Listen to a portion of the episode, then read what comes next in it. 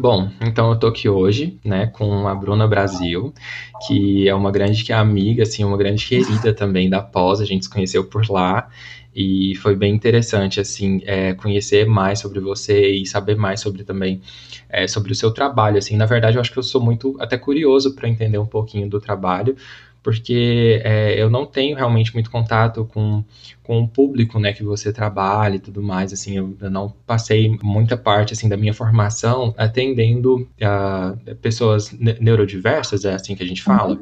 Isso. E, e assim, é, era um tema importante para a gente poder conversar e principalmente assim decidir, decidir falar desse, é, desse tema também agora no mês de abril, pensando uhum. é, no dia do dia 2 de, de abril, que foi o dia da conscientização.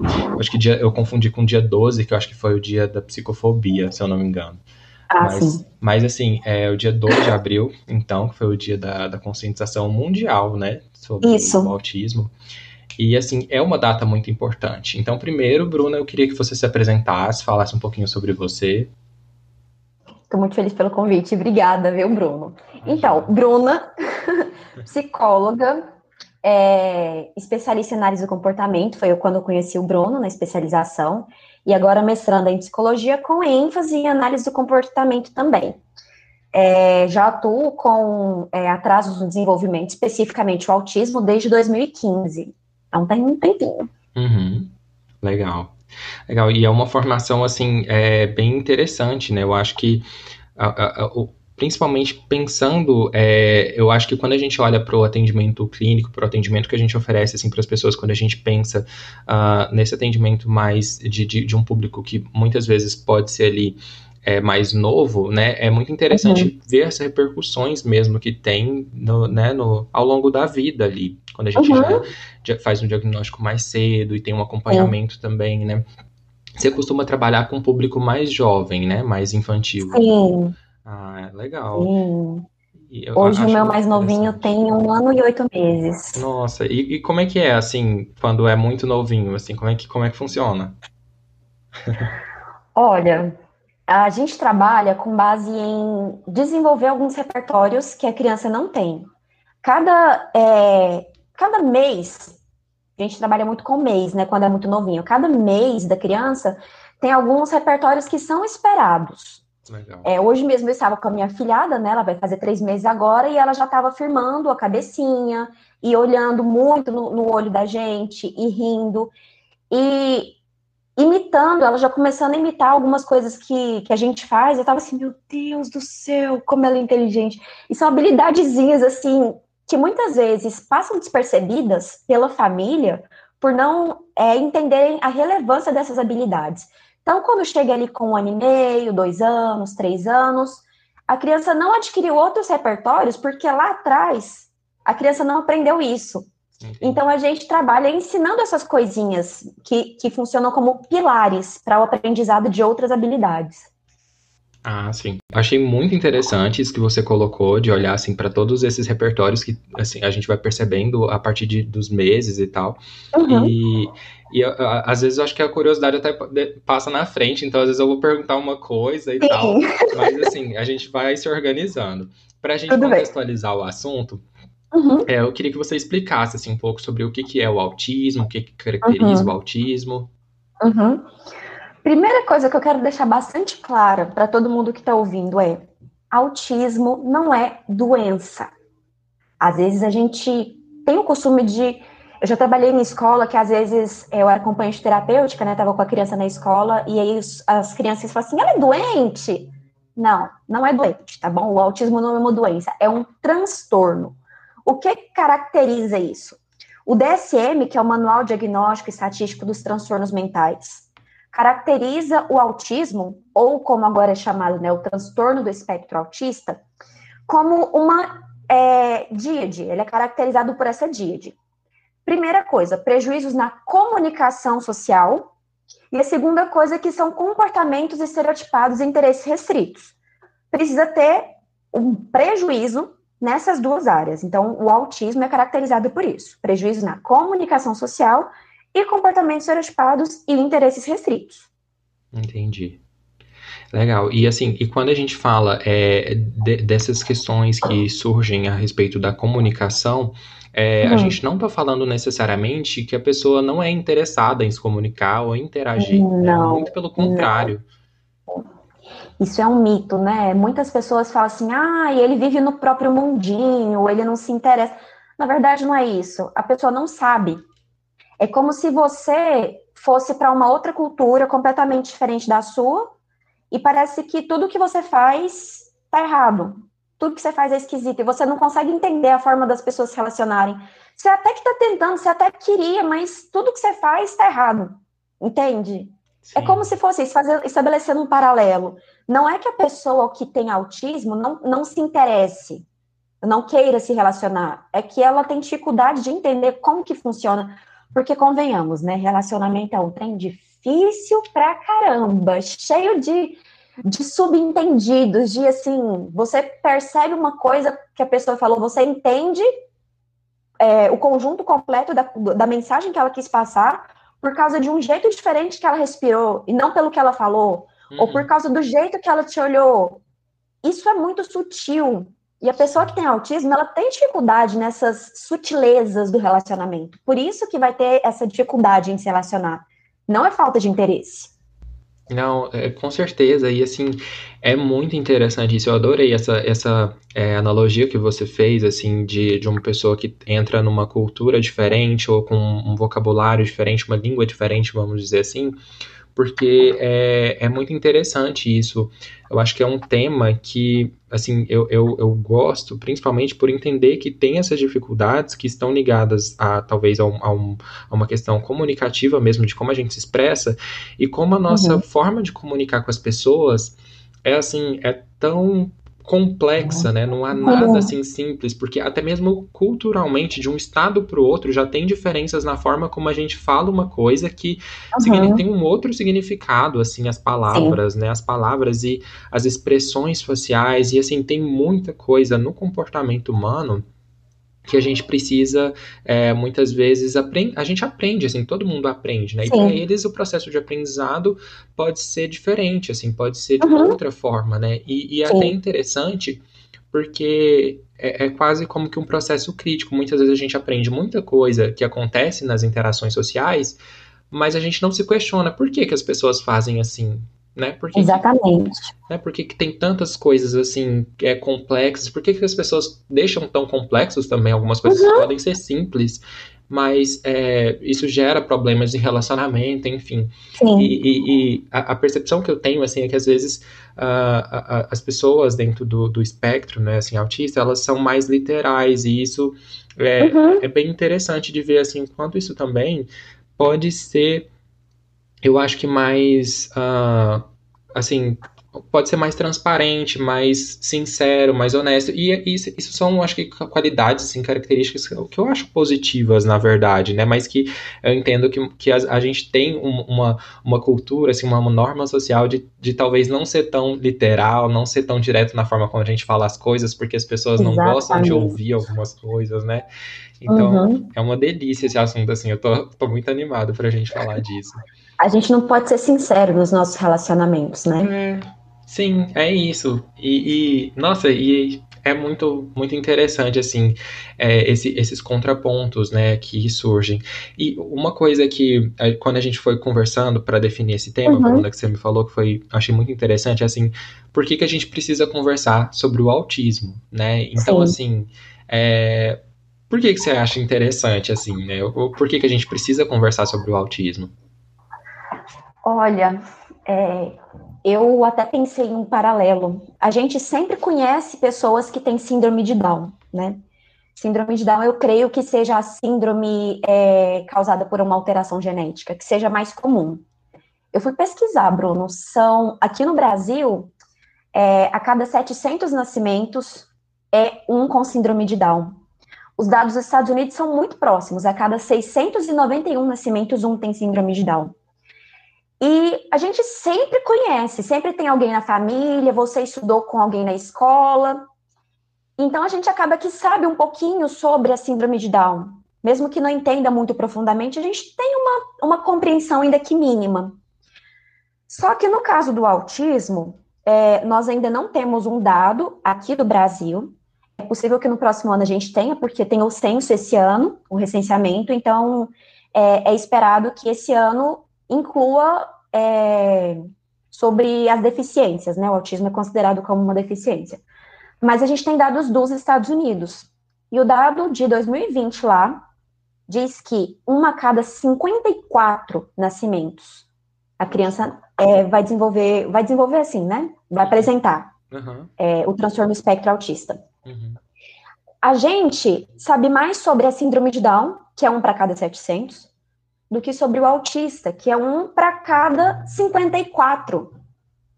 Você vai conviver com uma pessoa autista em algum momento da sua vida. Sim. Você convive com alguém que tem síndrome de Down, que é mais raro do que a pessoa que tem autismo. Então, muitas vezes, a gente convive com uma pessoa e acha assim, nossa, que pessoa esquisita. Ele não é esquisito. Ele, às vezes, tem um diagnóstico que você não sabe. Uhum. Ou, às vezes, ele mesmo não sabe, ele mesmo não recebeu o diagnóstico. E eu acho importante a gente conversar sobre isso, porque a gente começa a entender que algumas pessoas têm certas especificidades que não é frescura, é uma limitação mesmo da pessoa. Ela não quer ser assim. Ela tem essa dificuldade. E a gente precisa ser mais respeitoso uns com os outros nos nossos relacionamentos. E não ficar achando que a pessoa é fresca, que a pessoa é esquisita. Não, ela pode ter um diagnóstico e você não sabe. É, e assim, é, é muito interessante isso, porque eu acho que uh, vai muito de encontro à ideia da gente entender que a, as pessoas têm as suas individualidades, têm as suas formas de se comunicar, têm as suas formas de interagir. Uhum. E até mesmo quando a gente fala do, do autismo, eu acho assim é muito interessante que a gente pensa sempre no, na ideia do espectro, porque não é simplesmente assim, é, a gente liga uma chave e as pessoas estão do lado de lá, assim, né? Elas não, não, uhum. não, é, tão fácil assim. É um espectro justamente porque Sim. tem vários níveis, tem várias intensidades, Sim. né? Assim, são várias. É, vários, talvez assim, atributos, eu não sei exatamente a palavra, que uhum. podem é, categorizar, né, assim, quão, quão profundo, quão, o quanto vai afetar também a pessoa, uhum. né, a sua capacidade de se comunicar. Sim. Então, tem particularidades ali em cada pessoa, de uma para outra vão ter mudanças. Sim.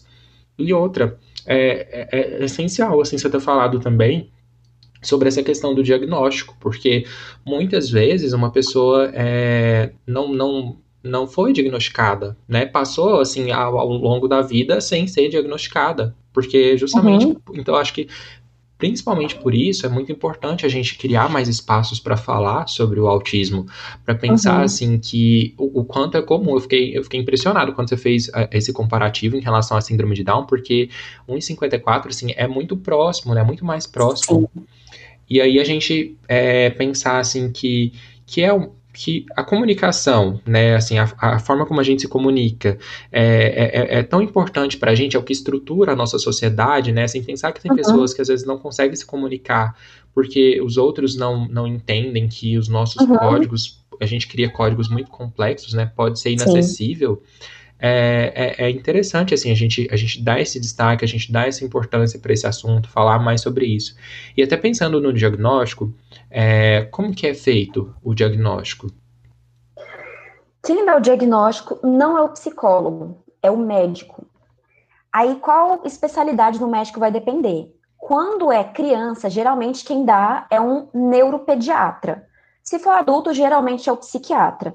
Só que o interessante no diagnóstico é que não existe nenhum exame genético para detectar o autismo, porque não existe um marcador biológico. Eu fiz esse paralelo com a síndrome de Down, né? Fazendo de novo. Na síndrome de Down tem um marcador biológico, né? A trissomia do, do cromossomo 21. No, no autismo, existem sim algumas é, alterações no, no DNA, mas não existe um marcador biológico. Então, às vezes, o médico pode pedir algum exame para descartar outras possibilidades, mas não para diagnosticar o autismo. Então, é, é preciso muita sensibilidade do profissional, que seja um profissional muito qualificado, porque o diagnóstico vai ser feito através de observação. E se for um profissional que não tenha muita experiência, ou que não seja um profissional muito cuidadoso, ele vai olhar para aquela criança e vai falar assim: não, cada criança tem seu tempo, ele vai aprender. E a criança está perdendo a oportunidade de começar com o tratamento e começar a ser estimulada. E aí, quando chega lá nos seis anos, que vai ver, poxa, foram, sei lá, cinco anos que a criança poderia estar em, em tratamento, está sendo estimulada, e perdeu cinco anos da vida da criança. Sim, e assim, é realmente importante isso, né? Quanto, acho que quanto mais cedo a gente sabe, a gente consegue ali uh, criar oportunidades para que a criança possa aprender, né? A pessoa uhum. possa aprender, é, é, assim, vai ser mais benéfico para ela, porque é, é, uma, é, uma, assim, é uma, uma condição que uh, não é, assim, intransponível, né, não dá, essas barreiras de comunicação, não, elas não ficam, assim, sempre impedindo a pessoa de interagir e, e é, são sempre, é sempre difícil, não, muito pelo contrário, tem muitas habilidades e repertórios que a pessoa pode aprender, né, que pode ajudar, Sim. assim, nesse sentido, e, uhum. e, e aprender de uma forma, às vezes, diferente da forma como a gente aprende, né, entendendo, assim, que cada um realmente tem seu ritmo ali. A gente, uhum. a gente é muito acostumado com uma sociedade que é muito padronizada, né? Assim, tem as expectativas, Sim. um padrão de inteligência. É, quando é, na verdade a inteligência não é a mesma coisa, né? A gente não. fala de múltiplas inteligências, assim. Então, até mesmo hum, é, nesse sentido, né? Eu acho que quando o, o, diagnóstico ele é bem feito por um profissional capacitado e tal, é, eu acho que isso muda, assim, transforma né, a vida das pessoas. É interessante que você falou sobre diferentes inteligências, é até um outro mito, né? Uhum. Algumas pessoas associam é, a pessoa que tem autismo com um gênio. Não. Não é bem assim. Na verdade, acontece até com bastante frequência. Eu não, não pesquisei, esse, é, não tenho esse dado exato para poder te trazer, mas é, eu sei que 80% das pessoas que têm autismo têm alguma comorbidade. Pode ser TDAH, pode ser uma deficiência intelectual, então aí ao invés de ser um, uma pessoa com muita facilidade para aprender, pelo contrário, vai ter mais dificuldade ainda para aprender. Uhum. É, pode ter distúrbios do sono, distúrbios alimentares, sabe? N, N condições. É muito comum mesmo que isso eu sei, são 80%. Eu só não sei quanto desses 80% tem essa deficiência intelectual, que é bem comum. Ah, sim, entendi. Interessante isso, sim, também. Eu acho que é, é, é, quanto mais a gente vai entendendo assim sobre o assunto, acho que mais fica interessante também, né? Para a gente poder mostrar para as pessoas o, o, o, quão relevante é essa temática, o quanto a gente precisa criar espaços e, e para olhar mesmo, para dar representatividade, para falar desses de, de todas as é, os pontos aqui que a gente está trazendo também. Eu acho que essa é uma conversa que ela acaba sendo uma conversa introdutória também, quando a gente para para uhum. pensar, porque o assunto é um assunto que não, não se acaba, assim, né? Tem muita coisa é. que a gente pode pensar. E, uhum. e assim, uh, continuando falando a respeito dessa questão que eu trouxe, né, a respeito do diagnóstico, uhum. é, quando a gente pensa assim nisso, né, qual é a relevância? A gente, acho que a gente até falou um pouco, né, mas qual é a relevância uhum. do diagnóstico e uhum. de um acompanhamento adequado, né? O que, que isso traz de mudanças ou talvez de transformações para a pessoa? Uhum. Bruno, olha, o diagnóstico ele costuma ser fechado mesmo quando a criança tem uns dois anos, dois anos e meio. Antes disso, os sintomas já são percebidos, mas os médicos não, não costumam é, fechar o diagnóstico. Fala assim, olha, parece que tem o sinal de alerta, tem um atraso, começa a intervenção. Então, é, o tratamento não está, é, não é dependente do diagnóstico. Pode começar o tratamento sem ter um diagnóstico fechado.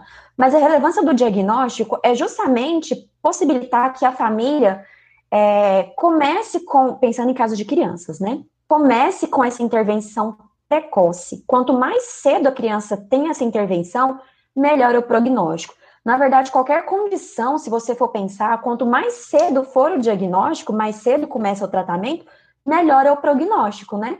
No caso do autismo também é assim. Mas repetindo, é, o tratamento não é condicionado ao diagnóstico percebeu que tem um atraso, até porque nós, analistas do comportamento, nós não trabalhamos com diagnósticos, né? Nós trabalhamos com comportamentos.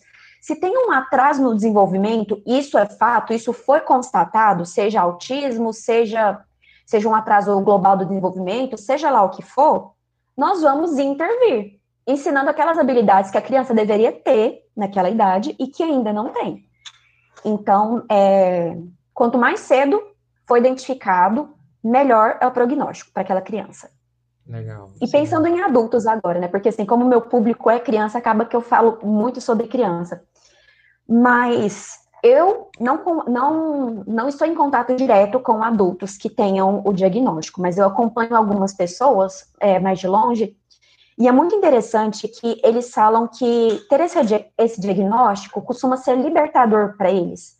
Porque eles assim, ah, agora faz sentido. Agora eu entendo porque eu sou como eu sou. Agora eu encontrei meu lugar no mundo. É, é muito comum que pessoas, é, assim, na adolescência, né, que tenham um grau um pouquinho mais leve, que tenham uma compreensão maior, desenvolvam quadros de depressão. Porque eles se percebem diferentes, mas não entende por que, é diferente, não entende por que, que não consegue se relacionar. Então, quando você tem um diagnóstico, você sabe pelo menos por que, que você é daquele jeito. E que você não é uma aberração. Tem mais gente que compartilha das mesmas dificuldades que você. Acho que isso é essencial, assim, né? Saber que é, como esse diagnóstico ele pode ajudar, ele pode ser essa, essa libertador, né, ter esse caráter uhum. libertador, e também, assim, entender que, independente do diagnóstico, há repertórios comportamentais, há formas de aprendizagem, aprendizagem que podem ser implementadas, né, é, como ferramentas clínicas mesmo, para já ajudar, para já entender, assim, uh, como que isso pode, como que isso pode transformar a vida da pessoa, né, acho que a terapia, a análise do comportamento, é, a gente está aí justamente pensando nisso, né? Em formas de uhum. criar uma, uma, uma, engenharia comportamental, algo que vai ajudar a gente a nível social, assim, a poder interagir melhor com as pessoas. É, então, quando a gente fala disso, é muito interessante, assim, ver como que a importância, né, a relevância que tem realmente a gente olhar para o comportamento humano e entender assim Sim. como o comportamento ele é diverso e como repertórios é, podem, podem ajudar as pessoas também a, sei lá, a se socializarem em um determinado nível ali, por exemplo, quando a gente fala de adolescentes ou quando a gente fala de crianças, né, assim, e a gente olha muito para esses aspectos que eles vão mudar realmente a forma como a pessoa lida com a própria vida, né? Isso vão ter reflexos na, na forma como ela lida com, consigo, com seus relacionamentos, com, com, com tudo, assim, né, praticamente. E você me falou, é, pensando assim, à medida com que eu vou falando também, Bruna, uhum. se você quiser voltar e pontuar alguma coisa, pode ficar tranquila. E você me falou de alguns profissionais que eles aparecem aí, né? Você me falou do neuropediatra, da, da neuropediatra, o profissional uhum. assim, que está ali ajudando é, quando são em casos mais é, de crianças, é mais, Isso. mais e assim, quais outros profissionais, quem que entra aí para poder ajudar a gente a, a esclarecer um pouco é, esses quadros? Bruno, isso vai depender bastante do, das habilidades que a criança precisa desenvolver, né? O psicólogo é fato. Pode ser que a criança precise é, de algum acompanhamento medicamentoso para algumas condições. Não existe nenhum remédio que trata nenhum sintoma do autismo. Então, dar remédio simplesmente porque a pessoa é autista, isso não faz o menor sentido, né? Mas tem alguns casos, por exemplo, é um TDAH mais severo, que a família queira entrar com alguma medicação, acontece. É, mas o psicólogo é fato, precisa do psicólogo. Agora, pode ser que necessite também de fono, em caso em que a criança tenha atraso na fala, ou precise melhorar é, a forma como fala, né? Às vezes a criança já consegue se comunicar, mas a comunicação, os sons não saem direitinho, né? Falar na topografia da fala, os sons não saem muito direitinho, de uma forma muito bem articulada, então com a fono. Pode ser necessário o terapeuta ocupacional e ou psicomotricista, que vai ser uma especialidade da educação física, né? Para trabalhar na coordenação motora. Também é bastante comum ter é, dificuldade de se localizar no espaço, né? A gente vê alguns relatos assim de algumas pessoas que têm autismo leve, mas vive machucando, vive batendo nas coisas, porque tem um pouco dessa dificuldade de, igual adolescente, quando tá crescendo, Aham, sai o corpo fica meio assim desajeitado, né? Tá, no, Sim, o corpo às tá vezes a pessoa, grande. É, exatamente. Às vezes a pessoa tem essa dificuldade, né, de se localizar no espaço. Então, pode ser necessário o terapeuta ocupacional e um psicomotricista. Geralmente são esses. Tem também é, outras formas de tratamento, né? Outras, tem família que leva para musicoterapia, tem família que faz é, ecoterapia, enfim, várias formas de terapia. Eu, particularmente, não vou ser contra se uma família que, que eu atendo quer usar essas formas de, de terapia, não vou ser contra, né? É, mas o que tem evidência científica de melhora é a, entre aspas, terapia aba. Vou colocar bem entre aspas. Eu tô falando assim, entre aspas, porque é a forma como as famílias geralmente conhecem, né? Chamam de terapia aba. Mas aba não é terapia. Uhum. Não, legal. E assim, a gente entrou num, num, num, num ponto muito importante também. É, eu achei interessante você ter falado assim de como é, há, muitas vezes vão ser necessários uma, uma equipe multiprofissional, né? Assim, alguém da neuropediatria, uhum. da fonoaudiologia, é, muitas áreas, porque o que a gente está falando, né? São vários repertórios, são vários aspectos Exatamente. ali que, são, que deverão, assim, ser desenvolvidos, né? Em algum nível, pode ser que em algum nível ou outro precisa de um desenvolvimento. Então, achei isso muito interessante. E quando a gente fala, assim, é, da aba, né? Acho que uhum. esse é um, um, assunto bem, bem legal, assim, da gente poder abordar também. Né? O que, que é, então, essa aba, a Applied Behavior Analysis, né? Que a gente fala aqui, como a gente já está falando dela, mas vamos falar mais direto, né? O que, que é a ABA, então? Já comecei falando que ABA não é terapia, apesar de ser muito comum falar em terapia. ABA também não é método. Tem gente que vende um método ABA. Não, ABA não é método.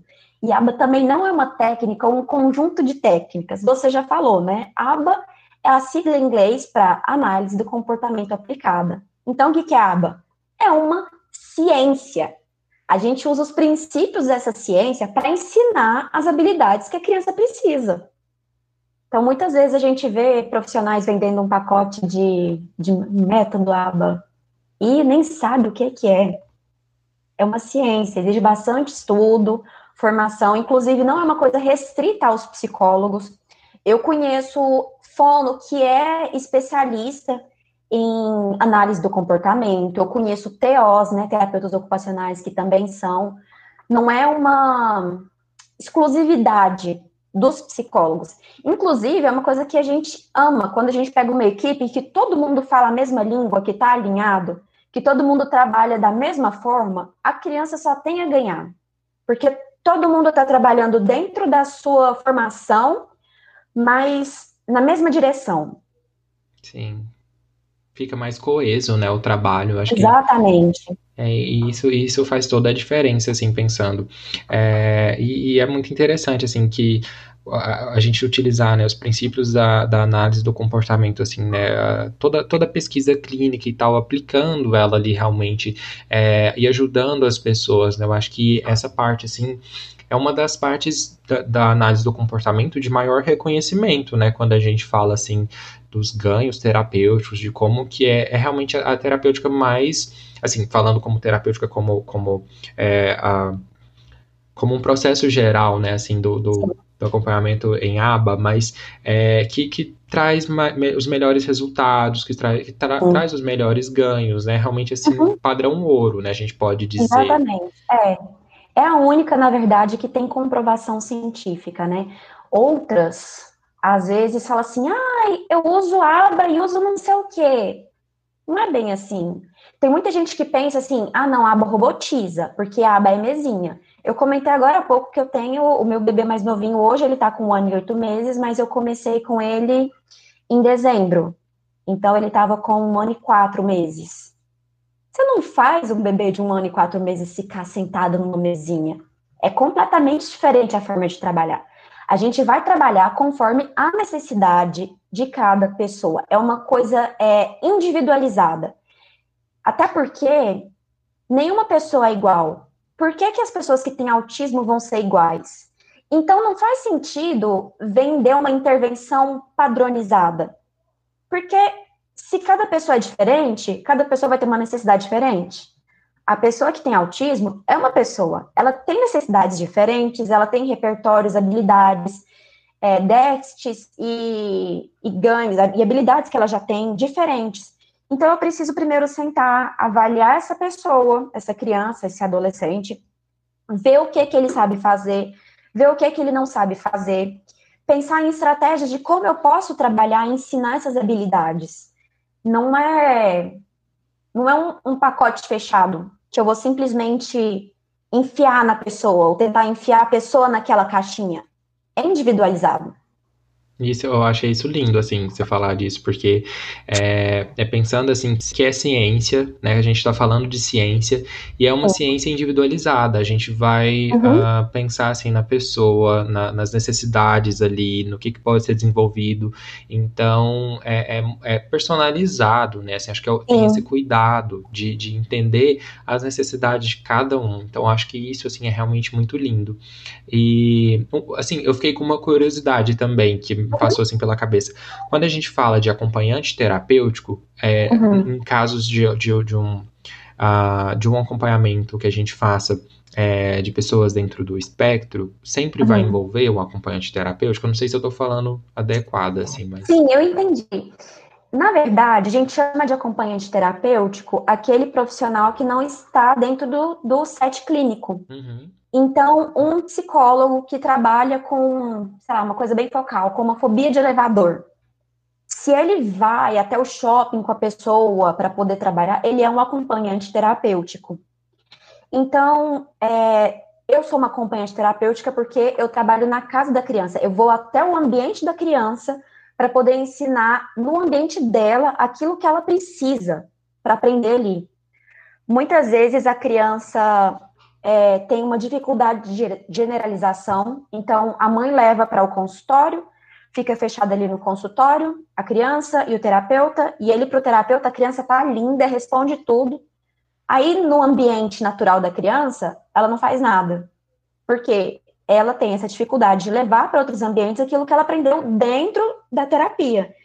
Então, é muito comum em se tratando de é, terapia com crianças autistas, o profissional ir até a casa da criança para ensinar no ambiente dela aquilo que ela precisa. Então, às vezes a terapia vai ser no quarto, às vezes vai ser na sala, às vezes vai ser no pula-pula, às vezes eu vou no correio com a criança, às vezes eu vou no parque com a criança. Depende da habilidade que eu estou ensinando. E eu acho isso uma coisa muito gostosa, porque eu estou trabalhando, mas eu estou pintando com a criança. Eu estou trabalhando, mas eu estou brincando de pula pirata com a criança. Tudo que a gente está fazendo ali, às vezes uma pessoa pode olhar e dizer, nossa, mas você está brincando, você não tá... Não, eu estou ensinando a criança algumas habilidades. Até porque quando a criança é bem novinha, ela aprende através da brincadeira. Sim, sim. Ah, tá, agora só, deixa eu só complementar essa pergunta que você falou do acompanhante terapêutico, eu estava lembrando agora na escola. Certo. Às vezes a criança na escola precisa de uma pessoa que esteja ali para poder mediar a relação entre ela e a professora. Nem toda criança que tem um atraso no desenvolvimento precisa disso. Algumas sim. Então, quando eu estava em escola, eu estava nesse papel, como acompanhante terapêutica também, o nome é o mesmo, a função é um pouquinho diferente. Eu vou estar ali para poder facilitar o trabalho da professora, intermediando a relação entre a professora e a criança. Mas o acompanhante terapêutico na escola não está ali no papel de professor da criança. O professor é o mesmo professor dos coleguinhas. Uhum, sim, e é muito importante que Responde seja. Essa né? pergunta? Né? Não, claro, respondeu sim, Bruno. Nossa, tá, tá, respondendo tudo, assim, eu tô adorando. E, e assim, é, eu acho que ficou muito claro também que a gente está falando é, de, de, vários aspectos da linguagem, né? Quando a gente fala, por exemplo, você, você explicou assim que tem, às vezes tem esse lado lúdico, né? E o lúdico é uma uhum. forma de comunicação muito, talvez muito característico das crianças realmente, né? Uma forma que a gente uhum. tem de se comunicar, que, que assim uhum. que principalmente nessas fases assim do, mais iniciais do desenvolvimento, é. através da brincadeira, dá para você aprender tanto assim sobre, sobre a uhum. vida, né? É, é, é, muito interessante isso. E E aí eu achei bem interessante, assim, também essa questão do, do acompanhante terapêutico que você explicou, que você falou, assim, sobre como que é, né, como que traz esse papel também de um, de um mediador, né, de ajudar uhum. a que essa comunicação seja mais fluida, aconteça ali uhum. naturalmente, e que a gente tenha é, mais, mais capacidade de, desenvolver, de todo mundo se desenvolver dentro do mesmo ambiente, né? Para que não haja uhum. uma segregação, uma separação, mas que a inclusão aconteça de fato, né? E que haja é, todo esse processo, assim, da gente poder acolher as pessoas e a gente aceitar as individualidades de cada um. Acho que isso é muito interessante, assim, e é muito importante também. É, e aí, assim, como que a conscientização, esse mês de conscientização, eu ouvi falar também sobre um mês de aceitação, né? Como que isso, né, isso tudo pode transformar a sociedade, assim, como que está transformando também, né? Eu acho interessante quando você fala isso, que eu lembro que as crianças, quando são mais novinhas, elas não percebem que um coleguinha tem alguma deficiência. É só depois que cresce que percebe. Assim, nossa, olha, ele é diferente. Mas quando é mais novinho, eles não percebem que existem diferenças entre as crianças. E é muito benéfico para as crianças neurotípicas, para as pessoas neurotípicas, na verdade, conviverem com os neurodiversos. Não estou falando especificamente só de, de pessoas que têm autismo. Todo mundo ganha, sabe? A, a criança que tem autismo ganha quando está tá incluída realmente incluída, e as crianças que são neurotípicas também ganham, porque elas aprendem tanto sobre empatia, sobre respeito, sobre ajudar o próximo. São habilidades que não são ensinadas na sala de aula, que às vezes não são ensinadas em casa, que acha que vai aprender por osmose na vida, né? Uhum. E é uma dificuldade que nós vemos muito no mundo, é, enquanto adultos, o quanto as pessoas são intolerantes, o quanto as pessoas têm dificuldade em aceitar tudo o que é diferente. Vou até extrapolar agora aqui, tô, tô filosofando, mas eu penso assim, até em padrões de beleza. Meu marido ele tem costume de brincar assim que hoje em dia não tem harmonização facial, existe a padronização facial. Uhum. Porque todo mundo tem que ser igual, tem que ter o mesmo maxilar, tem que ter o dente do mesmo jeito, da mesma tonalidade. Então, se tratando de, de comportamento, a gente acaba que espera que as pessoas se comportem também da mesma forma. E esse da mesma forma é da sua.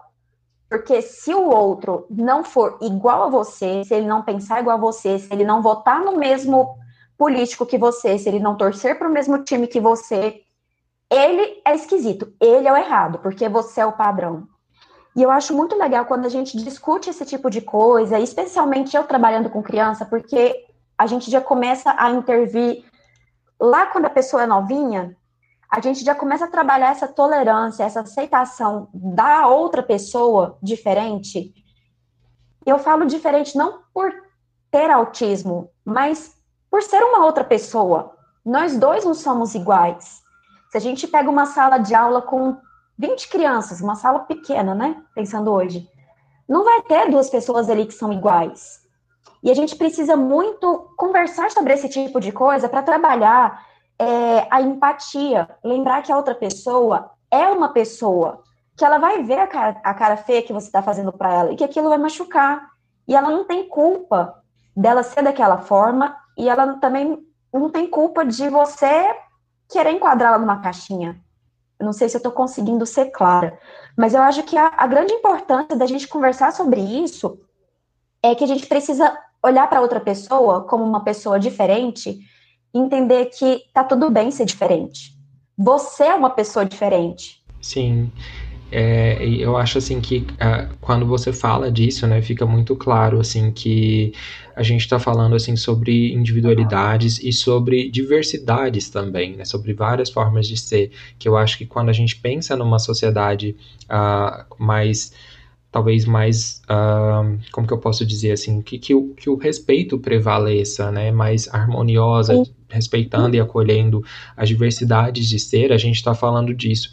E é tão simbólico, talvez, quando a gente pensa que a gente está falando assim que é, as crianças autistas, as pessoas autistas precisam desenvolver algumas habilidades e, e como, como se para a gente, né, assim, fosse fosse fácil aprender, né? Como se a gente não tivesse dificuldade de aprender algumas coisas é, que, que parecem assim. Uh, que a gente aprende naturalmente nas interações sociais, mas que não.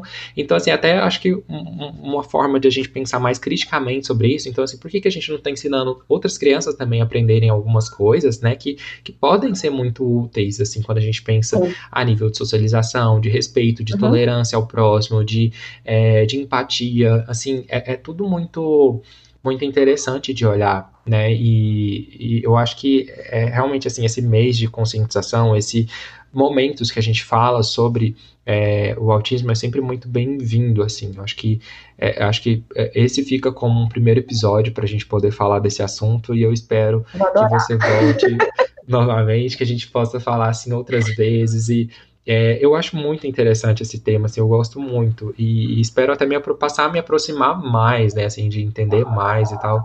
É, porque realmente eu acho incrível, assim, eu acho que gera uma, uma, um impacto social muito relevante. Uhum.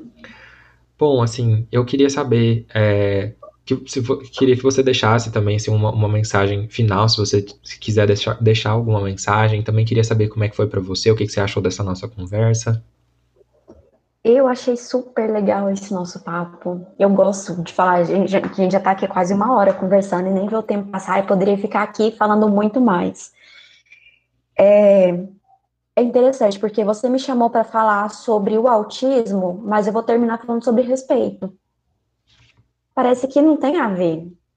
Mas nessa nossa, nesse último tópico, né, que a gente conversou, fica tão claro sobre o quanto as pessoas precisam se respeitar o quanto as pessoas precisam se acolher e quantas vezes a gente vê em consultório é, pessoas que estão ali por dificuldade de relacionamento, porque e eu não estou falando de pessoas que têm autismo, tá? Pessoas neurotípicas mesmo, que têm dificuldade de relacionamento, que têm dificuldade de, de aceitar, é, de se aceitar, porque se percebe diferente das outras pessoas, é, isso parece que é muito, muito evidente na adolescência, né?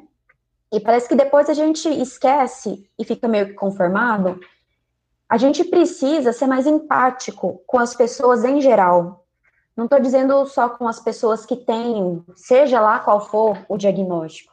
A gente tem o costume de bater o olho e já rotular logo de cara, né? Nossa, que esquisito. Nossa, que não sei o quê antes de ser qualquer coisa, é uma pessoa igual a você, que também sofre igual a você. Você tem as suas dores, as suas dificuldades, os seus problemas, ele também. E é uma coisa interessante, se você for conversar, parar para conversar com essa pessoa, parece que você vai ver que tudo que ela quer é ser aceita. E na verdade, o que todo mundo quer é ser aceito. Você quer ser aceito, você quer ser respeitado. Eu quero ser aceito, eu quero ser respeitada, eu quero ser ouvida. Não que a minha vontade seja imposta, mas eu quero ser entendida. E a pessoa que tem autismo também. E a pessoa que, sabe, todo mundo quer isso. Então, o que eu queria deixar é isso, que a gente é, trouxesse essa reflexão de sermos pessoas mais empáticas, mais tolerantes, porque, na verdade, está todo mundo no mesmo barco. Tenha, ser, tenha um diagnóstico, não tenha um diagnóstico, a gente quer ser respeitado, a gente quer ser compreendido, a gente quer ser aceito. É isso, eu adorei. Adorei, assim, essa sua mensagem. foi muito forte, assim, foi muito bonita as suas palavras. Ah, obrigada.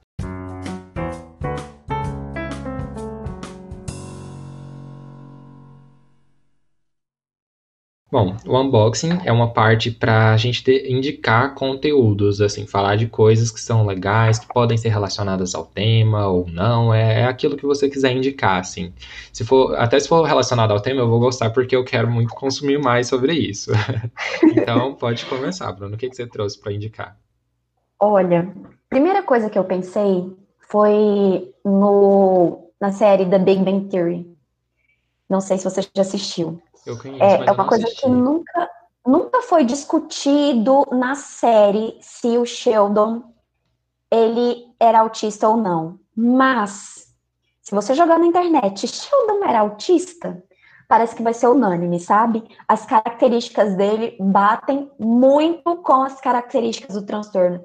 E é muito interessante ver na, na série o quanto ele era cuida, o quanto os amigos dele tinham paciência com ele.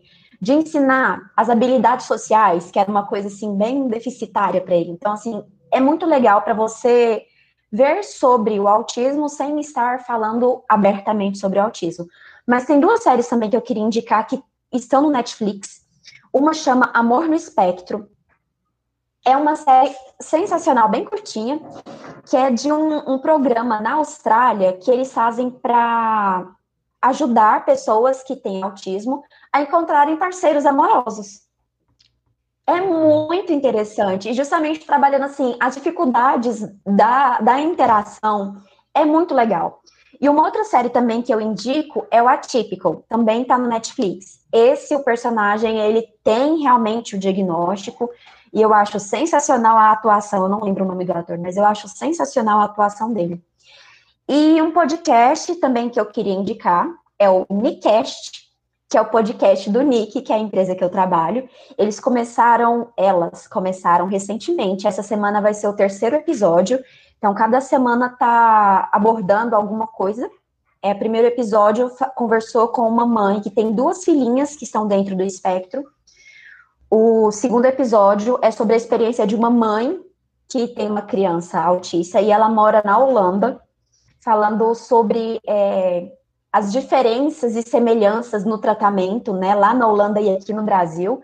E o dessa semana, já estou dando spoiler, vai ser com uma mulher que ela foi descobrir que ela era autista quando a filha dela recebeu o diagnóstico. Nossa. Então vai ser super legal. Sim, sim, eu já tô animada, assim, eu sou viciado em podcasts, então pode ter certeza que eu vou acompanhar. É, eu adorei, assim, as indicações.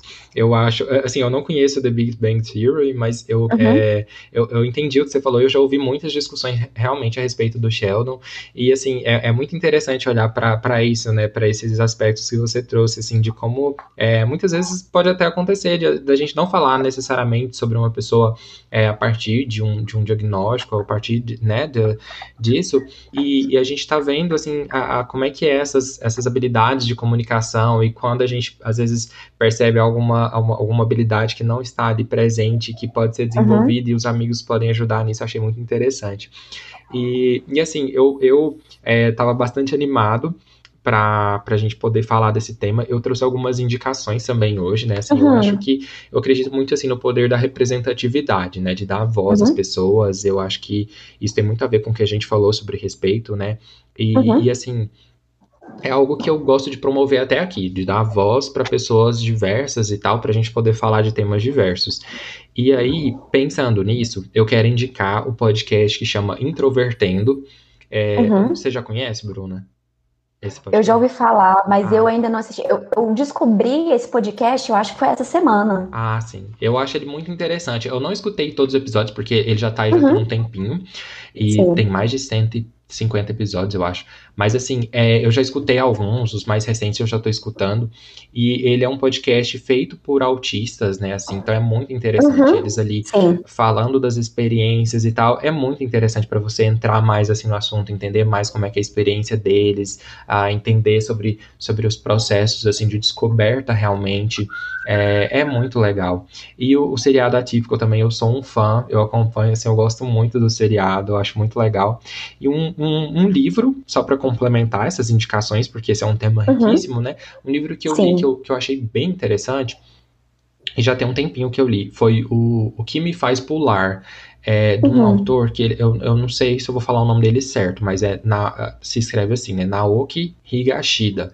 É um uhum. livro que é, ele foi escrito por um, por um por esse rapaz, na época eu não lembro se ele quantos anos ele tinha, mas uhum. ele, é, ele é diagnosticado com, com autismo. Sim. E, assim, é, é, muito interessante ver o ponto de vista dele ali, sabe? Assim, ele escrevendo uhum. tal, suas próprias palavras. Eu acho muito, muito interessante. Eu adorei essas indicações, adorei esse episódio, esse tema, assim, achei muito, muito interessante falar contigo, Bruna. Gostei muito, assim, que você... É, ah, você também gostei pra caramba. Foi muito bom. Obrigada pela oportunidade. Imagina, e, e volte sempre. Obrigada. O podcast Pandora está disponível no Spotify, Google Podcasts, Apple Podcasts, Deezer, Amazon Music, Cashbox e em outras plataformas também. Busque no seu agregador favorito e se você gostou do que ouviu aqui, compartilhe